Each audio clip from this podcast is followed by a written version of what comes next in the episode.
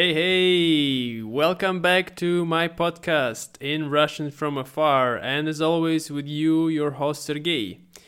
And uh, yeah, hey guys, happy holidays to you! Merry Christmas and Happy New Year! Here in Vietnam, we don't really celebrate uh, these holidays because we have a Vietnamese New Year, which will be on the 1st of February. But nevertheless, I still enjoy gathering with friends, eating some tasty vegan food, and um, yeah, I wish you the same. Enjoy your time. And the weather is great. Yeah, it's sunny but not too hot. It's perfect. Just perfect.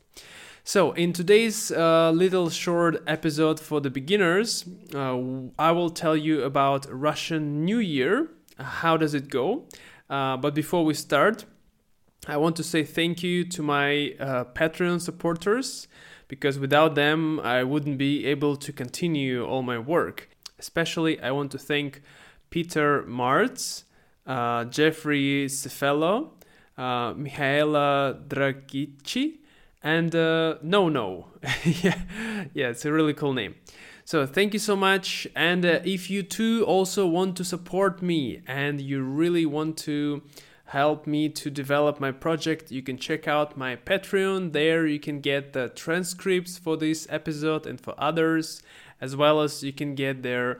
We have some monthly events happening. You have uh, access to private uh, channels in my Discord server and many other things. Right, uh, so without further ado, поехали!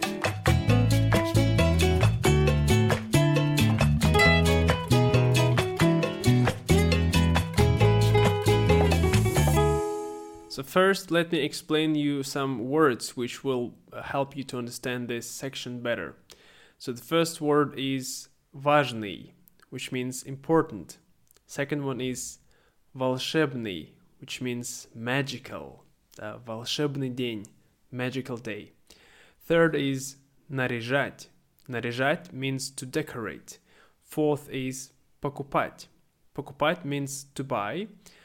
Fifth is поздравление. Поздравление means congratulation, да? Это новогоднее поздравление, New Year's congratulation, yeah, or New Year's wishing the best. Sixth, кричать, to scream or to shout. Seventh, выходят на улицы, going outside, да, выходят на улицы, like people going outside, люди выходят на улицы. Eighth, салют, firework. Uh, ninth, получать or to get. So получать новый паспорт, to get a new passport. And tenth, зимой, in the winter, зимой. All right, uh, so now let's listen to our podcast.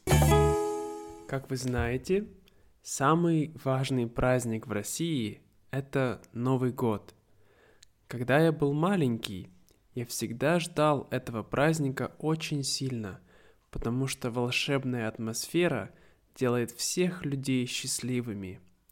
Обычно перед 31 декабря мы наряжаем елку и покупаем подарки для друзей и семьи. В канун Нового года мы готовим очень много еды.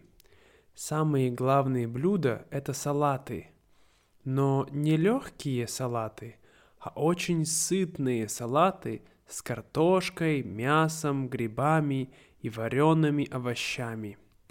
Мы садимся есть в 10 часов вечера.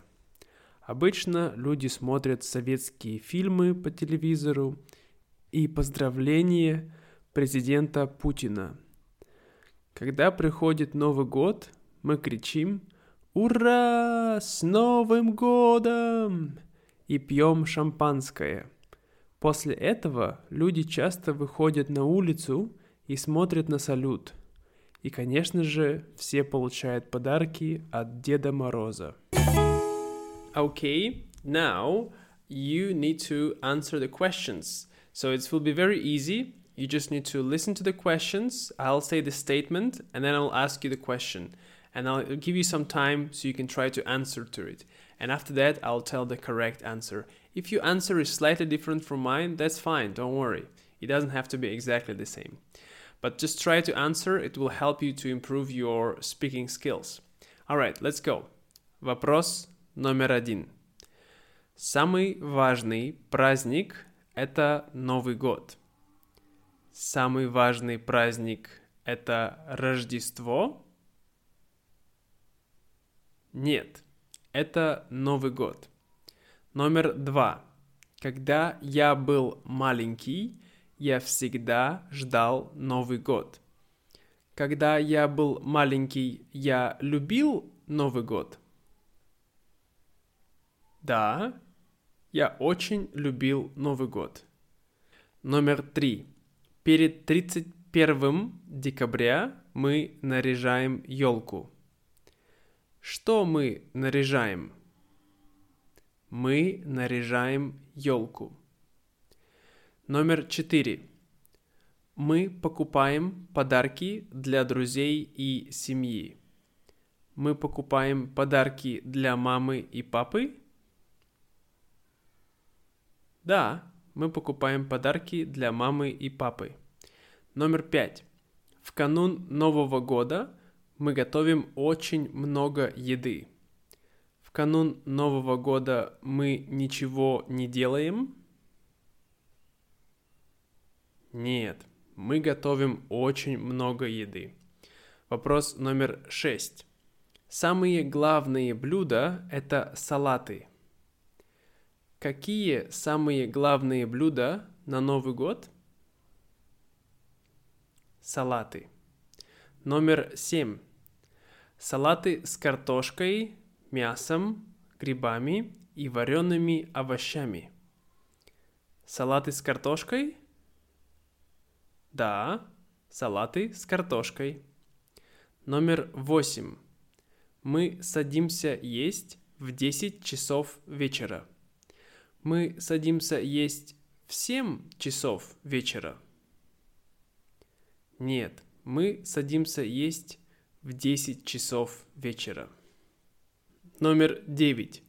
Обычно люди смотрят советские фильмы по телевизору. Люди смотрят старые фильмы. Да, люди смотрят старые фильмы. Номер 10. Люди получают подарки от Дед Мороза. От кого люди получают подарки? от Деда Мороза. Alright, guys, that's all for today.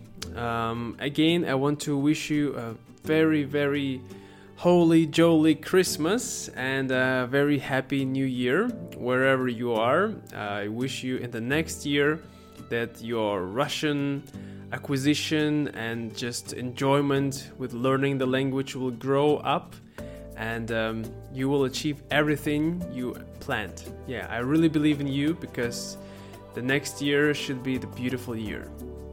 So, yeah, enjoy your time. See you later, guys. And if you want to chat more Russian with me or other people, you can join our Discord channel. You can check out it in the description below. Alright, пока-пока!